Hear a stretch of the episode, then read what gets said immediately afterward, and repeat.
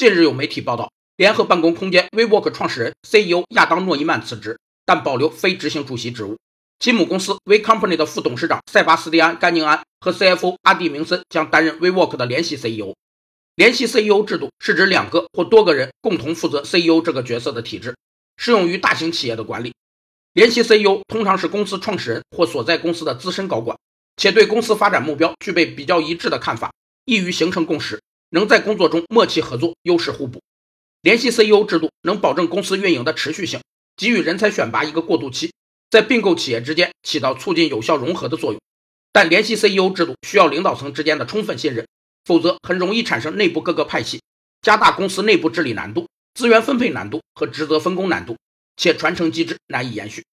WeWork 于九月十七日搁置了 IPO 计划，随后公开表示将在十二月前完成上市，但业内人士认为其上市计划不太可能在今年进行。